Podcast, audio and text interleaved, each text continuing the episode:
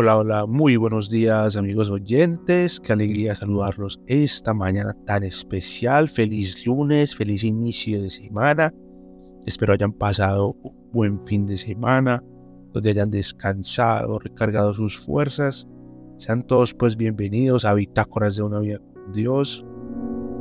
Hoy el capítulo 14 del Evangelio de San Marcos, un capítulo bastante largo, pero con muchas enseñanzas. Hoy el Señor nos va a hablar claro, nos va a hablar de muchas cosas, nos va a traer muchas revelaciones.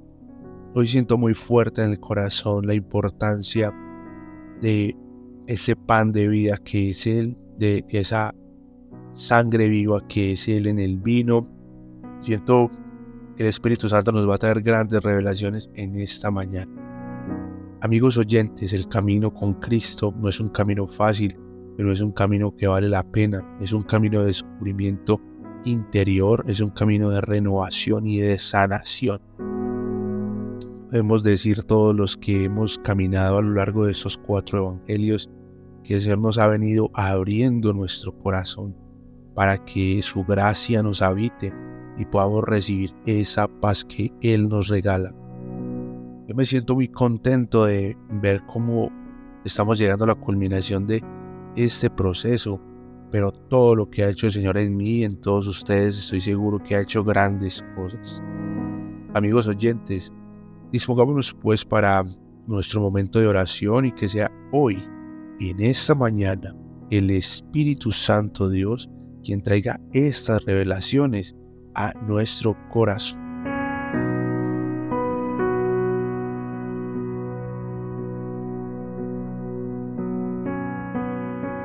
Padre, gracias Señor por este día. Gracias papá por todo lo que estás haciendo en nuestras vidas. Gracias papá por nuestra vida, por nuestras familias, por nuestros seres queridos, por todo lo que amamos. Gracias Señor porque nos has escogido y nos has puesto en esta tierra, en este tiempo. Gracias Señor porque nos has dado un propósito de vida. Nos has dado dones y talentos Señor. Hoy tú nos dices que somos tus hijos, que somos sacerdocio real, que somos una tierra de reyes para tu reino, Señor, que somos pueblo escogido y elegido, Señor, que nos has planeado, nos has pensado, nos has soñado, Señor, desde el principio de la creación, que nos has entretejido en el vientre de nuestras madres. Gracias papá porque te has fijado en cada detalle de nuestro cuerpo, de nuestra vida, de nuestros pensamientos. Gracias Señor porque has puesto habilidades especiales en cada uno de nosotros, distintas a todos los demás. Gracias porque nos has dado un don especial. Gracias porque nos podemos acercar al trono de tu gracia y de tu amor y podemos decir, Abba papá, como esos bebés recién nacidos que sus primeras palabras son, Abba, Abba. Así estamos hoy, Señor. Queremos llegar a ese punto contigo, Señor, y saber que tú estás ahí, Señor, para cuando te llamamos, para cuando te necesitamos, pero también para cuando tú nos llames, Señor, poder salir a la batalla y poderte servir con amor, con esa decencia de ser tus hijos tuyos, amado Rey. Hoy queremos alabarte y bendecirte, Jesús, porque tú eres Rey de gloria porque tú eres digno de toda alabanza, Señor. Gracias por tu muerte, gracias por tu sacrificio. Hoy queremos pedirte, Padre, la fuerza de tu Santo Espíritu nos invada, nos renueve, nos alumbre, Señor. Muéstranos qué oscuridad hay en nosotros que tenga que salir a la luz para sanarnos, para encontrarnos con esa creación perfecta que tú has hecho. Hoy en el nombre de Cristo Jesús, yo decreto sobre todos ustedes que esa identidad de hijos de Dios se remarca en sus corazones por la unción y la fuerza del Espíritu Santo y son recubiertos con un manto de sangre preciosa que ha sido derramada cada gota por cada uno de nosotros. En el nombre poderoso de nuestro Señor Jesucristo. Amén. Amén y amén.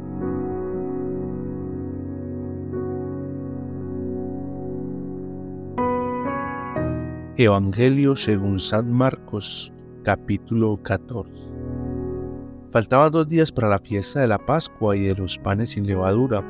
Los jefes de los sacerdotes y los maestros de la ley empezaron a buscar una manera de arrestar a Jesús mediante algún engaño y matarlo. Pero decían, no lo hagamos durante la fiesta para que no haya disturbio entre el pueblo. Jesús estaba en Betania comiendo en la casa de un hombre llamado Simón el leproso. En eso llegó una mujer con un frasco de alabastro que contenía un costoso perfume de aceite hecho de nardo puro. Ella rompió el frasco y derramó el aceite sobre la cabeza de Jesús. Algunos de los que estaban allí se enojaron y dijeron entre ellos, ¿por qué desperdiciar el perfume en aceite de esa manera? Podría haberse vendido para el equivalente de casi un año de salario y dar el dinero a los pobres todos la criticaban. Pero Jesús dijo, déjenla en paz, porque la molestan? Ella ha hecho algo maravilloso para mí, pues siempre tendrán a los pobres con ustedes y los podrán ayudar en cualquier momento, pero no siempre me tendrán a mí. Ella hizo lo que podía, derramó de antemano aceite sobre mi cuerpo, parándolo para mi entierro. Les digo la verdad, en cualquier parte del mundo donde se anuncie la buena noticia, se contará también que ella ha hecho esto para que la gente la recuerde. Después, Judas Iscariote, uno de los doce, fue a los jefes de los sacerdotes para entregarles a Jesús. Ellos se alegraron al oír y le prometieron dinero a cambio. Así que Judas empezó a buscar una oportunidad para traicionar a Jesús. Era el primer día de la fiesta de los panes sin levadura, cuando se sacrificaba al cordero para la Pascua. Los seguidores le dijeron a Jesús, ¿dónde quieres que hagamos los preparativos para celebrar la cena de la Pascua? Jesús entonces envió a dos de sus seguidores diciéndoles, Vayan a la ciudad y encontrarán a un hombre llevando un cántaro de agua. Síganlo y donde él entre, díganle al dueño de la casa el maestro pregunta, ¿dónde está el cuarto donde voy a comer la Pascua con mis seguidores? Entonces el dueño les mostrará un cuarto grande en el piso de arriba, arreglado y listo. Preparen la cena allí para nosotros. Los seguidores salieron hacia la ciudad, encontraron todo tal como Jesús les había dicho y prepararon la cena de la Pascua. Al anochecer llegó Jesús con los doce. Mientras estaban en la mesa cenando, Jesús les dijo, les digo la verdad, uno de ustedes que come conmigo ahora me traicionará. Es uno de los que está cenando conmigo ahora. Ellos se sintieron muy tristes al oír esas palabras. Cada uno dijo, de seguro no seré yo.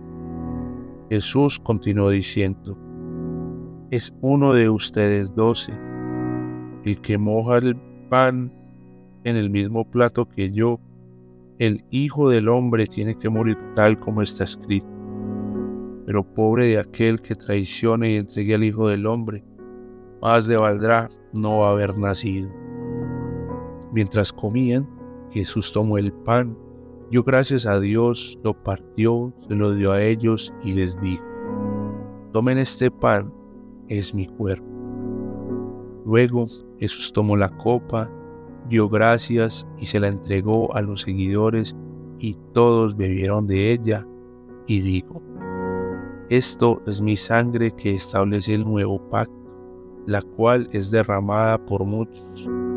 Les digo la verdad, no volverán a beber vino hasta el día en que beba vino del nuevo reino de Dios. Después cantaron una canción de alabanza y se fueron al monte de los olivos. Allí Jesús les dijo, todos ustedes perderán la fe porque así está escrito. Mataré al pastor y todas las ovejas serán dispersadas. Pero después de que yo resucite, iré delante de ustedes a Galilea. Pedro le dijo, aunque todos los demás pierdan la fe, yo nunca perderé mi fe. Jesús le respondió, te digo la verdad, hoy, esta misma noche, antes de que cante el gallo, por la segunda vez me negarás tres veces. Pedro insistió, aun si tengo que morir contigo, no te negaré.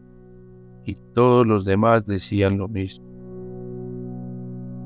Después fueron a un lugar llamado Getsemaní y Jesús les dijo a sus seguidores, siéntense acá mientras voy a orar.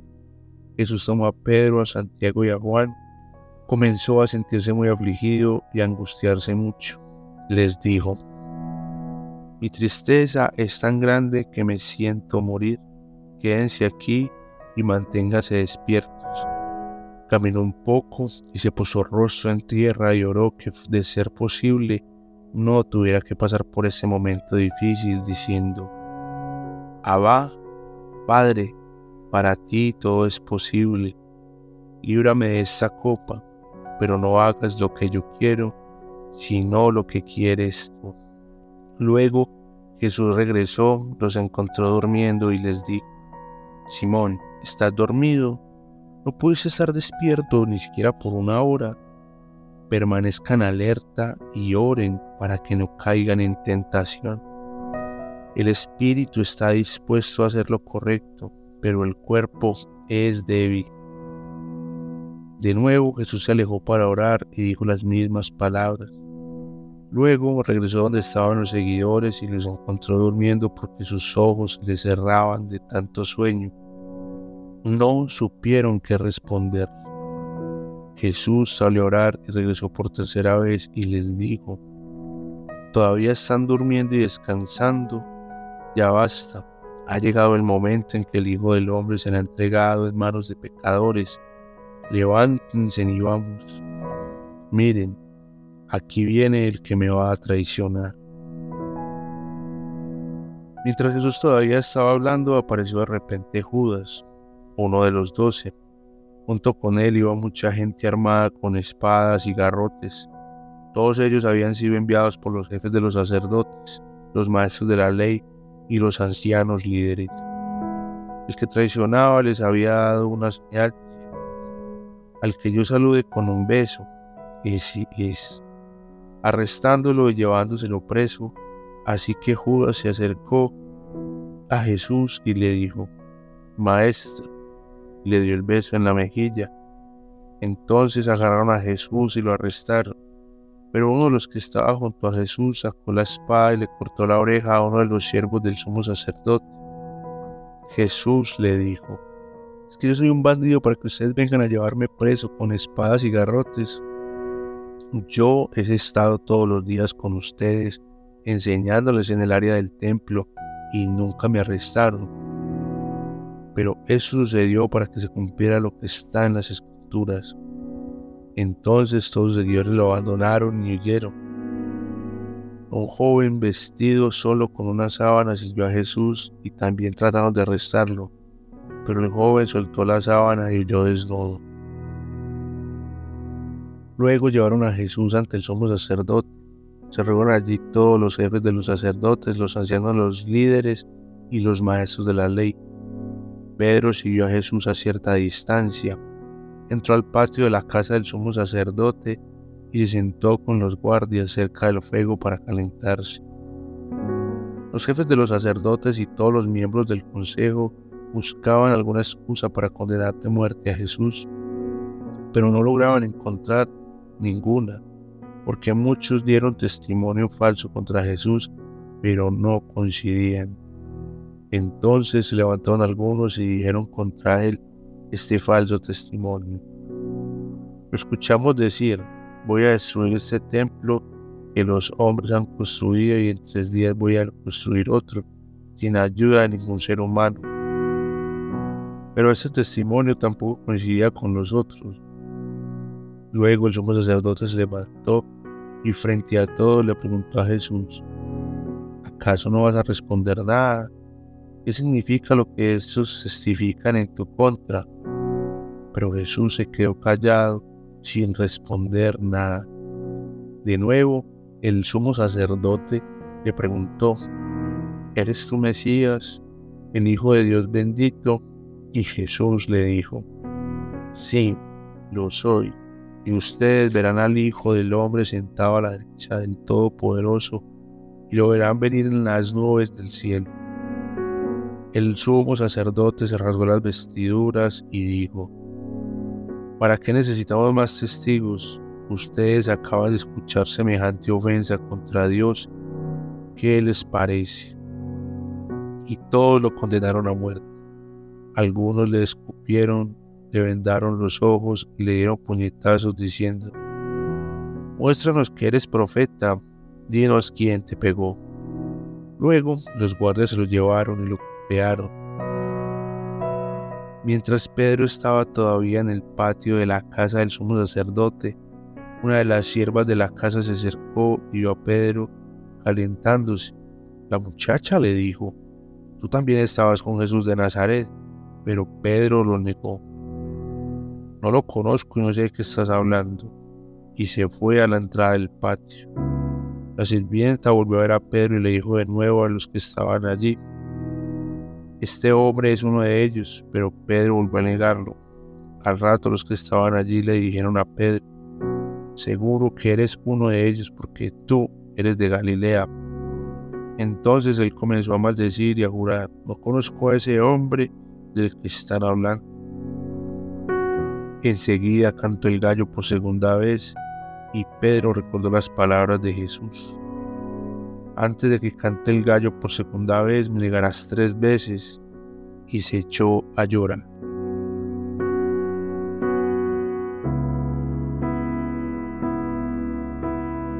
Muy bien amigos oyentes, es impresionante como siempre la oración nos empieza a llevar por este camino. Terminamos leyendo cosas muy similares a las que estamos orando. Empezamos este capítulo con tanto contenido y empezamos con esa, esa reunión para matar al Señor entre los líderes de la ley. Y acá quiero empezar con algo muy importante y es siempre debemos estar muy cerca del Señor, debemos tener el corazón cerca de Dios y no tan cerca de lo que nos enseñan, de lo que nos están imponiendo o de lo que va tomando un cambio drástico en el lugar donde nos congregamos. Recordemos el principio que Dios es fiel siempre. Y como es un Dios fiel, nos mantenemos en ese principio de que Dios no cambia. Los que cambiamos somos nosotros, pero Dios no. Entonces, amigos oyentes, empezamos con no dejarnos meter en corrientes que ven cambiando la forma de ser de Dios. Esta historia de esta mujer que riega el perfume sobre los pies de Jesús, sobre, sobre su cabeza, perdón, y lo deja preparado, me, llamó mucho la atención. Que dice que lo, lo derrama sobre él y lo prepara para la muerte, para el entierro y es empezar a darle al Señor esa importancia y esa gracia y ese momento de que ese Dios debe ser exaltado, ese Dios debe ser recordado y debe ser siempre tratado como ese rey soberano. Esta muchacha pues se lleva ese, ese cumplido de Dios, ella es mencionada en los cuatro evangelios, y es recordada por lo que Jesús dijo, que con Él la iban a recordar por siempre. Y qué importancia tiene para nosotros y es qué tanto estoy yo perfumando con lo más caro que tengo al Señor. Miren que valía casi un año de sustento para el ministerio lo que ella derramó sobre él. O sea, amigos oyentes, que el Señor nos está diciendo que Él quiere lo mejor de nosotros él quiere lo más precioso de nosotros para que se lo demos a Él, para que lo pongamos en Él. Yo creo que es muy importante para nosotros darle nuestro mayor tesoro y siempre va a ser nuestro corazón. Esté dañado, esté triste, esté roto, tenga cosas feas, el Señor siempre lo va a recibir como un gran regalo, como una gran oblación. Por ahí en los salmistas dicen que cada latido de nuestro corazón es una oblación, es una alabanza al Señor. Que eso debe de ser para nosotros hoy, en esta mañana, ese, ese aliento, esa gracia de decir, voy a dar lo más preciado que tengo al Señor, nuestro corazón. Para mí siempre va a ser muy importante ese momento de la cena, el alimentarnos del cuerpo de Cristo. Yo soy fiel creyente de la transustanciación, yo soy fiel creyente de que siempre que vamos a recibir al Señor, ese pan y ese vino se convierten en su pan y en su sangre, porque lo he podido experimentar muchas veces, en muchas ocasiones, y he tenido demasiadas gracias con la comunión. Amigos oyentes, esto debe ser algo personal entre cada uno de nosotros y el Señor. Cada uno de nosotros debe preguntarle al Señor, al Espíritu Santo, que le traiga esa revelación al corazón. No importa si ustedes son cristianos, evangélicos, pentecostales, católicos, en el momento todos realizamos la cena, la cena del Señor. Y cada uno de nosotros debe preguntarle al Señor, qué tan importante es consumir su cuerpo y su sangre. Como se los dije, para mí personalmente es un momento sagrado porque yo he recibido muchas gracias, muchos regalos de Dios, mucha sanidad, mucha liberación en los momentos de la comunión, en los momentos en que consumo su cuerpo y su sangre. Por eso soy fiel creyente que siempre que se hace ese momento de elevación al cuerpo de Cristo, ese pan y ese vino se convierten en cuerpo y sangre y se convierten en Él, porque en los cuatro evangelios nos lo recalca mucho, que Él es ese pan de vida, que Él es esa sangre nueva en ese vino y que Él es la nueva alianza y que nosotros vamos a consumir de Él. Entonces, hoy los exhorto, porque yo que me escuchan de diferentes eh, denominaciones, que la importancia de esto es para cada uno de nosotros un acto de amor con el Señor, donde Él se nos está dando en cuerpo y sangre y debe ser tomado con la mayor, como lo dijera yo, con la mayor convicción de que nos estamos alimentando no solo de su palabra, sino también de su cuerpo. Amigos oyentes, todos somos Pedro, todos tenemos un momento de negación al Señor, todos tenemos un momento donde nos cuesta, donde se nos es difícil. Todos tenemos ese momento donde decimos, no, yo estoy firme, yo estoy parado bien con el Señor, pero en algún momento vamos a estudiar porque nuestra carne es débil.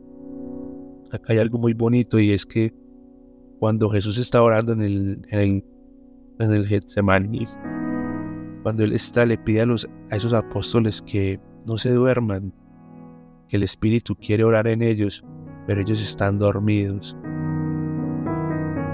Personalmente yo siempre que madrugo a encontrarme con el Señor, siento esa gracia de la fuerza del Espíritu para cada nuevo día. Como ustedes bien saben, yo se los he contado mucho en mis testimonios y en todo lo que yo hablo. A mí me gusta madrugar antes de que amanezca encontrarme con el Señor, con su palabra, con su revelación.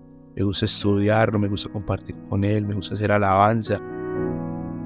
Y me gusta mucho hacer vigilias, me gusta hacer ayunos, me gusta ir a monasterios, me gusta ir a retiros espirituales, y me gusta ir a Eucaristía, me gusta ir a alabanzas, me gusta ir a muchas partes donde pueda encontrarme con la presencia del Señor y mantenerme vigilante pero siempre como también soy Pedro, como también soy carne, como también tengo ese momento, también fallo muchas veces, también caigo, pero siempre está la fuerza del Espíritu que nos ayuda a levantar.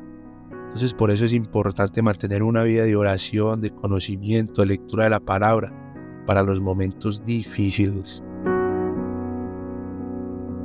Amigos oyentes, hoy el Señor nos dice nuevamente que Él es Dios, que Él es el Mesías, que Él es el Hijo de Dios y que vamos a ver sobre las nubes del cielo al Hijo del Hombre venir en su plena gloria. En el capítulo pasado, el capítulo 13, nos hablaba de ese fin del mundo que ni siquiera Él sabía cuándo iba a ser, pero que siempre debíamos estar preparados. Y son momentos de gracia y de amor, de encuentro con el Señor, donde nosotros debemos tener esa fuerza del Espíritu Santo. Amigos oyentes,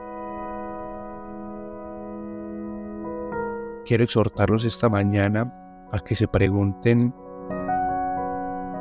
qué tan importante es en su vida su camino de fe, qué tan importante es para ustedes el encontrarse con el Señor, el escudriñar las escrituras, el aprender de la gracia del Señor. Si ustedes han llegado hasta acá en este capítulo es porque de verdad el Señor los está tocando cada día y es muy importante para todos nosotros poder descansar en la gracia del Señor. A lo largo de cada capítulo uno recibe promesas, uno recibe palabras de revelación y uno recibe palabras de, de aliento, de fe, de esperanza, de fuerza. Acá el Señor nos regala una palabra y es que Él se va pero vuelve, vuelve en su plena gloria y nos va a acompañar. A los apóstoles dice que los va a llevar hasta Galilea, pero para nosotros el encuentro con Cristo es que nos va a llevar a ese cielo, a esa vida eterna. Amigos oyentes, quiero exhortarlos esta mañana algo que me pone el Espíritu Santo hace rato y es qué tan salvos se sienten ustedes. Algunos de ustedes se sienten hoy merecedores del cielo o no, después de este camino con el Señor. Lo que nos debe quedar a nosotros es eso, salvación. No hay condenación alguna para aquellos que hemos recibido a Cristo, porque Él ha pagado el precio por nosotros. A Él lo han vendado, lo han golpeado, lo han insultado, lo han lacerado, lo han escupido, lo han maltratado, lo han humillado, lo han desnudado. Tanta cantidad de cosas que le han hecho al Señor para pagar ese precio por cada uno de nosotros. Amigos oyentes, recibamos hoy ese regalo de la salvación, meditemos en qué nos va a dar el Señor y mañana cuando nos encontremos en ese Via Crucis, en esa crucifixión, recibamos esa gracia. Dispongamos el corazón para que cuando nos encontremos en este capítulo nuevamente podamos recibir esa gracia de la salvación. Amigos oyentes, espero este capítulo haya sido de mucha bendición para todos ustedes. Que el Señor los bendiga pues en abundancia y nos encontramos mañana, capítulo número 15.